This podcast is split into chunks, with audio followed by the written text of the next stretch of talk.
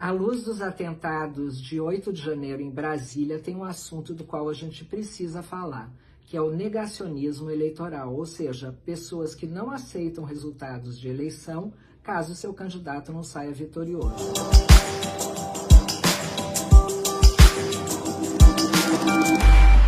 Partir de agora, menos emoção e mais razão. Aproveita, deixe seu like, se inscreve no canal e compartilhe esse vídeo com seus amigos. Gente, a partir de agora eu vou começar a supor que vocês sabem quem eu sou, tá? Eu sou a Laura Alencar, daqui da equipe de conteúdo da Gabi. E eu tô aqui para avisar que semana passada a Gabi passou rapidinho é, para falar com vocês devido à gravidade do que aconteceu em Brasília no dia 8 de janeiro, mas ela está, sim, de licença maternidade. Caso vocês não tenham sabido aqui, nessa galera do canal, a Gabi deu à luz a bebezinha dela no final do ano passado, então ela tá 100% focada nesse momento. Quem sabe ela pode aparecer aqui quando o momento dela permitir. Enquanto isso, nós vamos conduzindo o canal recheado de análises e informações, pessoas super legais, para que a gente construa o nosso repertório e forme a nossa própria opinião. Ah, se você quiser conhecer a nova mini membra da equipe, é só passar lá no Instagram da Gabi.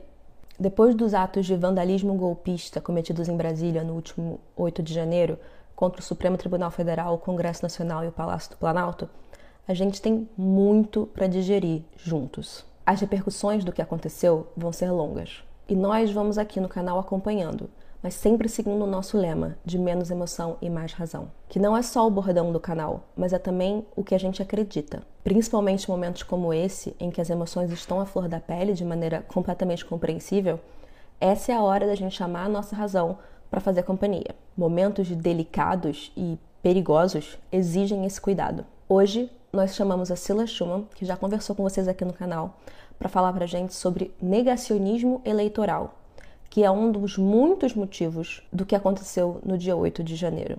O brasileiro tem que ser estudado mesmo, mas esse abacaxi não foi inventado por aqui. Nós importamos esse fenômeno e por isso mesmo que a gente tem que entender as ramificações e consequências globais do negacionismo eleitoral que está cada dia mais forte em todo o mundo. E é essa perspectiva que a Sila vai trazer para a gente hoje. Sem mais delongas, com vocês, Sila Schumann. Oi, eu sou a Sila Schumann, sou CEO do IDEA Instituto de Pesquisa. Já vou deixar aqui o arroba do IDEA para vocês acompanharem o nosso trabalho e vou deixar o meu também pessoal no Instagram, que é a rede que eu mais frequento e onde eu vou adorar continuar essa conversa com vocês depois. Bom, estou aqui nesse espaço super nobre da Gabriela Prioli para falar com vocês hoje sobre negacionismo. A gente tem vivido negacionismo em várias áreas nos dias de hoje. A gente tem negacionismo do aquecimento global, a gente tem negacionismo da ciência, negacionismo da vacina e tem também o negacionismo eleitoral. Os negacionistas eleitorais, eles tomaram força ali com Donald Trump nos Estados Unidos. O Trump já trouxe o assunto da manipulação de eleições desde 2016, quando ele concorreu ali e ganhou as eleições para presidente dos Estados Unidos. Ele trouxe o tema já nas primárias, porque ele queria se mostrar ali como o candidato anti-establishment, né? Esse tipo de candidato, como a gente teve o Bolsonaro aqui, que se diz contra a política, diferente de tudo que está aí, que denuncia a corrupção, né? Como se o sistema é, político é, seja totalmente corrupto. Então ele já se candidata é, nesse com essa narrativa. Então ele já trouxe alguma coisa como manipulação é, de resultado de eleição já nas primárias nos Estados Unidos, nas primárias republicanas. Ele estava concorrendo ali com Ted Cruz e já disse que Ted Cruz era o candidato do establishment e que a eleição estava sendo manipulada. Mas foi quando ele ganhou a eleição de Hillary Clinton que ele de fato trouxe esse tema dizendo que ele tinha sido roubado, o que é bem contraditório, porque ele ganhou a eleição, mas ainda assim ele trouxe esse tema dizendo que ele teria que ter tido mais votos, colocou ali uma série de investigações em cima do tema, não encontrou nada, não há nenhuma evidência de que ele tenha sido é, roubado, de que tenha acontecido alguma manipulação, mas ele já plantou essa semente de desconfiança. Quando veio a eleição de 2020, Donald Trump estava numa situação muito difícil, com a popularidade lá embaixo, muita dificuldade de se reeleger. A gente estava exatamente no auge ali da pandemia.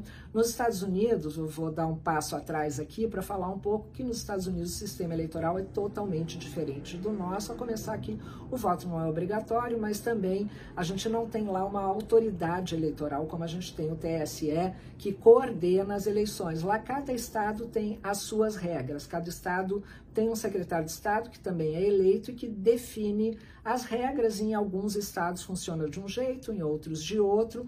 E isso pode até causar um certo desconforto, digamos, é, no processo, em geral, muito diferente do nosso sistema eleitoral aqui brasileiro, que tem as urnas eletrônicas que funcionam todas ao mesmo tempo, cujo resultado sai muito rápido, tem muita transparência, mas enfim. Voltando lá, Donald Trump começou a denunciar a prática do voto por correios. Essa é uma prática que já existe na maioria dos estados, nos Estados Unidos, há muito tempo. Nos Estados Unidos há um dia da eleição, mas os eleitores podem adiantar os votos, até porque o dia da eleição lá é uma terça-feira, dia de trabalho. Então, os eleitores eles se registram para votar, é muito diferente daqui de novo.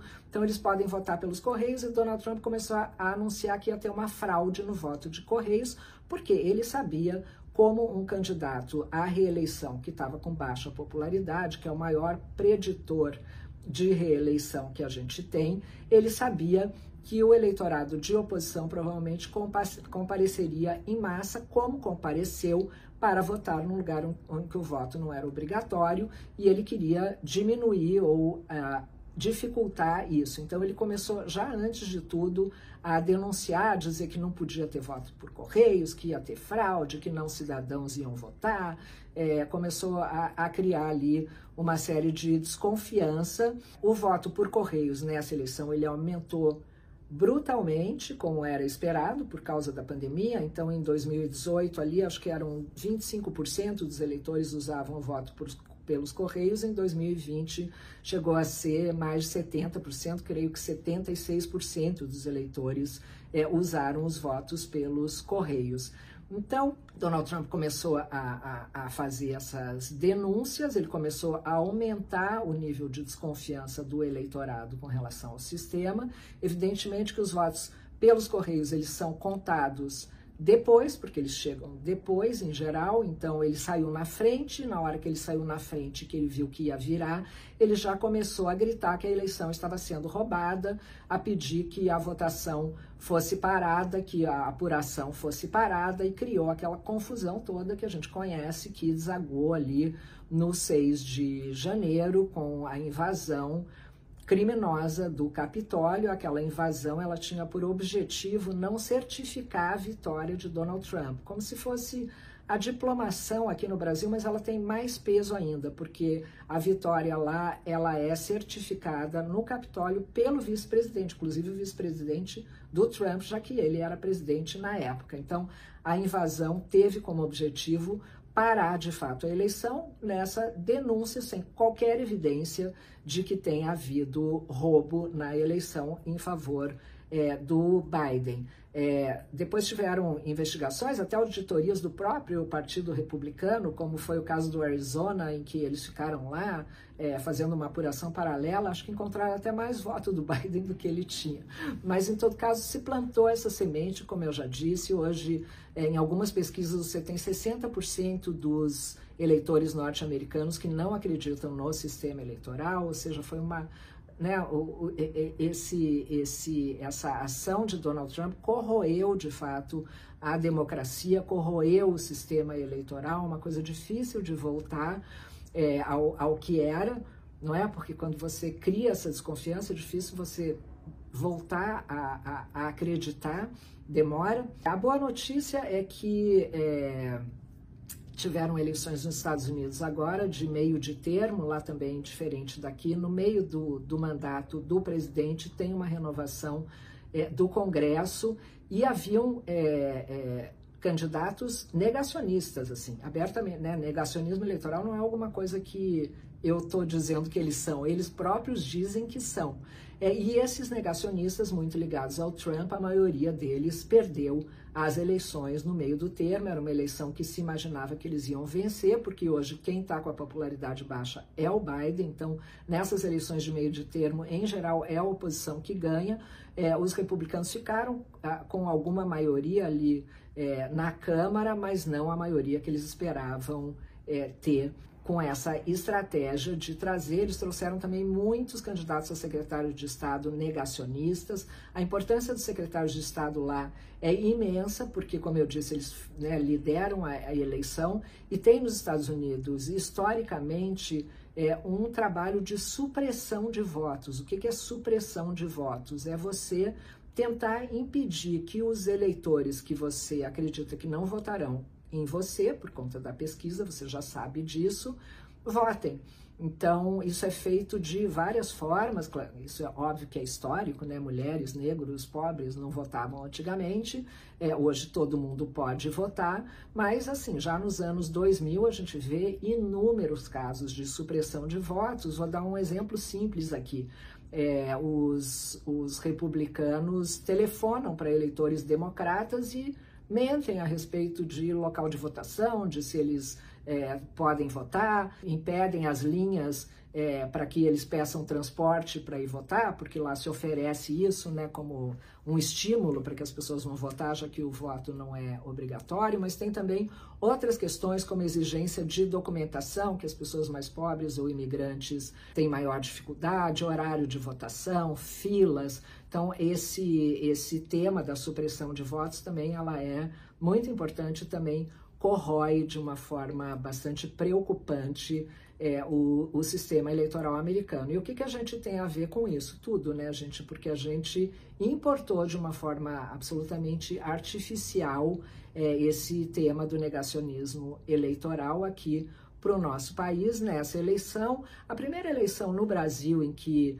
se duvidou, da, digamos assim, do resultado foi a de 2014. A Écio Neves entrou ali no TSE para pedir uma recontagem, para dizer que ele não aceitava o resultado, mas hoje o próprio Aécio Neves, o partido dele, o PSDB, reconhecem que aquilo foi, é, que não, havia evidência nenhuma naquela ação, era muito mais um ato político, digamos assim, mas aquilo criou já é, algum tipo de dissonância aí com relação ao nosso sistema que é absolutamente reconhecido no mundo inteiro, eficiente, né? Ao contrário dos Estados Unidos, aqui a gente não tem voto de papel, toda votação é uniforme, toda votação é por é, é, pelas urnas eletrônicas que são auditadas, que tem transparência. Enfim, eu sei que é, às vezes é até difícil hoje em dia de falar desse tema, porque tem muita gente aqui também que não acredita mais nas nossas urnas eletrônicas, e isso é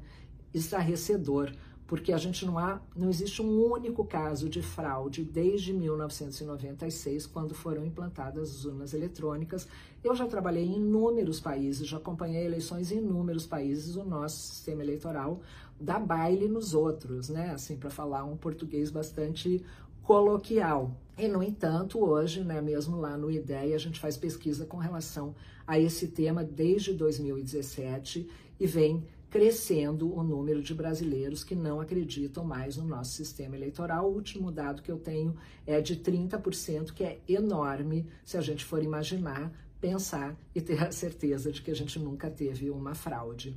Aqui no Brasil, portanto, o Bolsonaro já em 2018, o ex-presidente Bolsonaro já trazia esse tema de não acreditar nas urnas eletrônicas, mesmo tendo ganho, seguindo exatamente é, esse esse roteiro ali que Donald Trump fez em 2016 e depois aumentando essa, essa narrativa, enfim, esse ovo da serpente mesmo, é, com relação a isso. Portanto, hoje a gente tem, infelizmente, em nosso país, negacionistas eleitorais. Tivemos aí no domingo esses, essas cenas, esses momentos dramáticos, tristes, lamentáveis da invasão dos nossos três poderes, dessa tentativa de golpe, dessa tentativa de terrorismo, baseada muito nessa questão do negacionismo eleitoral. Portanto, o negacionismo eleitoral ele é um vírus, ele é um vírus que entra é, nas, na, no nosso, na nossa democracia mesmo,